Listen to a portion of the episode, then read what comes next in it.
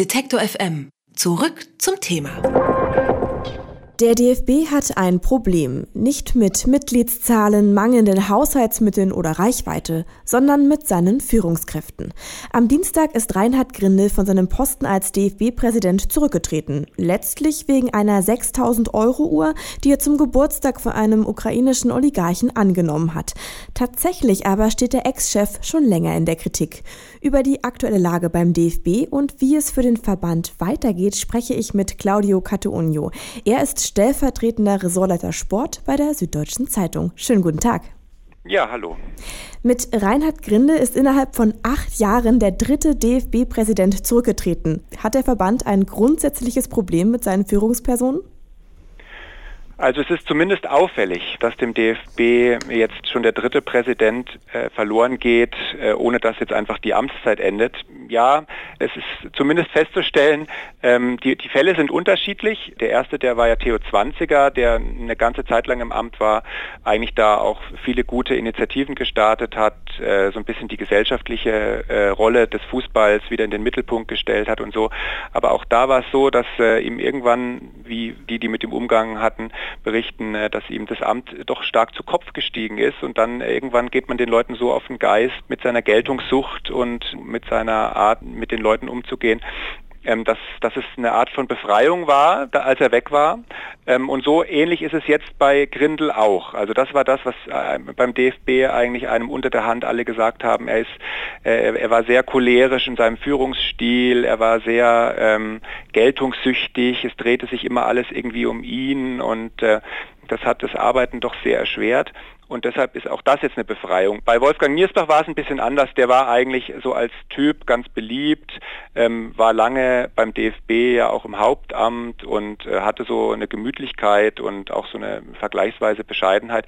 Da war einfach das Krisenmanagement in der WM-Affäre das Problem und äh, da war er dann irgendwann nicht mehr zu halten. Sie haben es jetzt gerade schon angesprochen, so hinter verschlossenen Türen war man schon länger unzufrieden mit Grindel, vor allem wegen seinem Führungsstil. Es hat den Druck gegeben. Gab es noch andere Gründe, dass der Rücktritt dann jetzt kommt? Also interessanterweise hat Grindel ja in seiner Erklärung, die er abgegeben hat, die er vorgelesen oder ja, abgegeben hat und die er auch schriftlich veröffentlicht hat, ausschließlich die Uhrenaffäre als Grund benannt. Das ist natürlich nicht die ganze Wahrheit. Und die Tatsache, dass er ähm, glaubt, dass er damit durchkommt und dass ihm das jemand abnimmt, zeigt ja schon so eine Art von Realitätsverlust, wenn er es denn ernst meint. Ja? Weil äh, tatsächlich ähm, weiß äh, die Öffentlichkeit und wissen intern ohnehin alle, ähm, da hat sich über die letzten Wochen, Monate, fast Jahre ähm, immer mehr Druck einfach aufgebaut. Das begann äh, einfach mit, mit Ungeschicklichkeiten in der Darstellung. Man erinnert sich noch dran, äh, wie ungelenk er die Affäre rund um äh, Mesut Özil im vergangenen WM-Sommer moderiert hat, wo er viel, viel zu spät äh, dann auch eingeräumt hat, okay, da hätte ich mich als DFB-Präsident früher und klarer äh, positionieren müssen. Und solche Kommunikationspannen gab es eigentlich immer wieder, auch in den letzten Wochen, kurz nachdem äh, Joachim Löw ja auf auf relativ ungelenke Art auch äh, die drei Spieler des FC Bayern, also Hummels, Boateng und Müller ähm, aus der Nationalmannschaft aussortiert hat.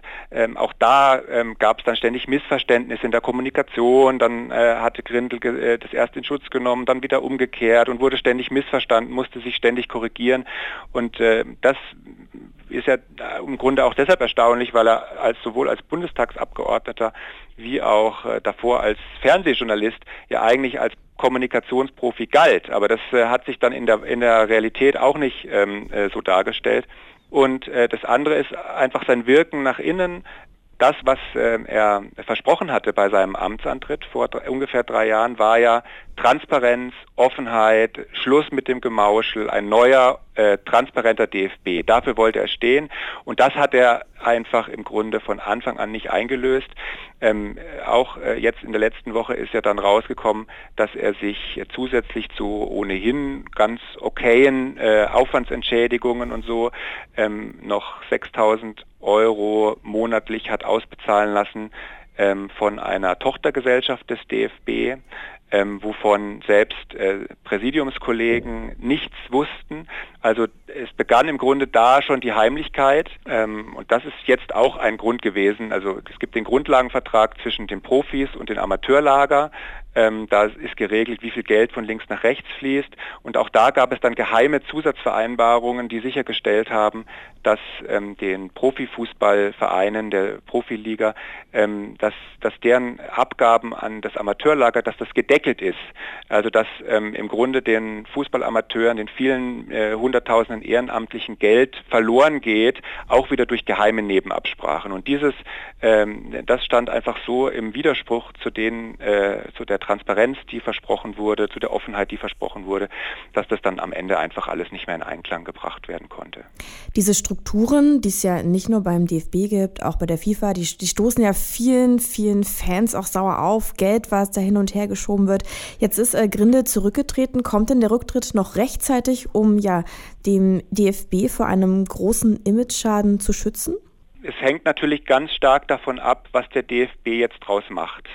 Und ich glaube, das weiß der DFB tatsächlich selber wirklich noch nicht. Ähm, der ähm, Vizepräsident äh, Koch, der jetzt ja kommissarisch ähm, das, den DFB mitführt, ähm, jetzt schon klargestellt hat, ist, dass man dieses Mal einen Nachfolger außerhalb des Präsidiums suchen will. Und jetzt zu sagen, wir, nee, wir suchen eine externe Persönlichkeit, wir suchen jemand, ähm, der vielleicht auch irgendwie aufgrund seiner Vergangenheit äh, ein gewisses Standing in der Öffentlichkeit hat und so und nicht einfach den nächsten Funktionär. Das ist, glaube ich, eine, eine ganz gute, äh, eine, ganz, eine ganz gute Maßnahme. Es muss dann natürlich am Ende auch, auch passen.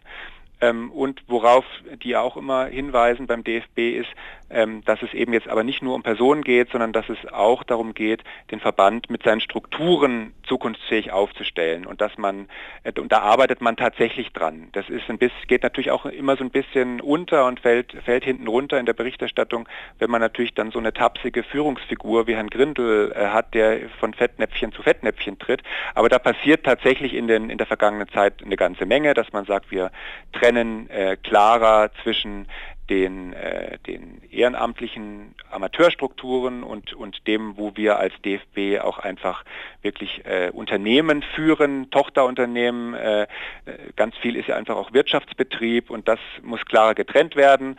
Und dann kommt man am Ende vielleicht auch zu dem Ergebnis, dass man nicht immer so rumeiern muss. Ähm, der Präsident ist eigentlich ein Ehrenamtler, aber dann kann ja ein, ein Mensch nicht gleichzeitig äh, Vollzeit berufstätig sein und so einen Verband führen. Also also ähm, muss man ihm Aufwandsentschädigungen bezahlen, damit er dann irgendwie seinen Beruf reduzieren kann und so weiter. Und es wird immer irgendwie komisch aussehen, weil man immer sagt, wir haben hier doch eigentlich ein Ehrenamt zu vergeben. Nein, wir haben natürlich eigentlich ein Spitzenmanagementamt zu vergeben und das dann auch klar zu benennen und dann auch anständig zu vergüten und nicht immer irgendwelche Tricks zu suchen, zu sagen, naja, ähm, reden wir nicht so richtig drüber, aber dann kriegst du hier noch ein paar tausend Euro und da kriegst du noch was zugeschustert und das nennen wir so und das nennen wir so. Also da für Klarheit zu sorgen, ich glaube, das ist schon, äh, ja, das kann man, das kann man, wenn man es jetzt richtig macht, dann war es noch rechtzeitig. Ähm, was halt jetzt nicht passieren sollte, ist, äh, Sie hatten es am Eingangs gesagt, es waren jetzt schon drei Präsidenten hintereinander, die gehen mussten. Wenn jetzt natürlich der vierte auch schon wieder äh, eine Fehlbesetzung ist oder auch sich schon wieder in irgendwelchen Dingen verstrickt, dann wird es schon irgendwann mal auch, auch langfristigen Schaden äh, auf den Verband bringen. Aber glaube, das kann man schon noch abwenden.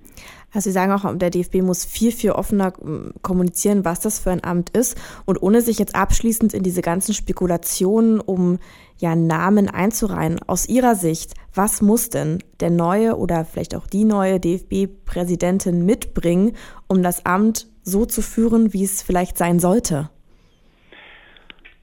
Also ich glaube, das Wichtigste ist wirklich erstmal ähm, Ehrlichkeit ähm, Ehrlichkeit gegenüber der, der Öffentlichkeit, ähm, gegenüber den handelnden Personen und auch gegenüber sich selbst. Und jetzt irgendwie jemand zu haben, der einfach geradeaus ist, der ehrlich ist, ähm, dem, man, dem man die Dinge abnimmt, die er sagt, das wäre jetzt mal die Grundvoraussetzung sagt Claudio Catonio. Nach dem Rücktritt von Reinhard Grindel steht der DFB unter Druck. Wie die aktuelle Lage aussieht und wie es mit dem Verband weitergeht, darüber habe ich mit dem stellvertretenden Ressortleiter Sport von der Süddeutschen Zeitung gesprochen. Vielen Dank. Gerne. Alle Beiträge, Reportagen und Interviews können Sie jederzeit nachhören im Netz auf detektor.fm.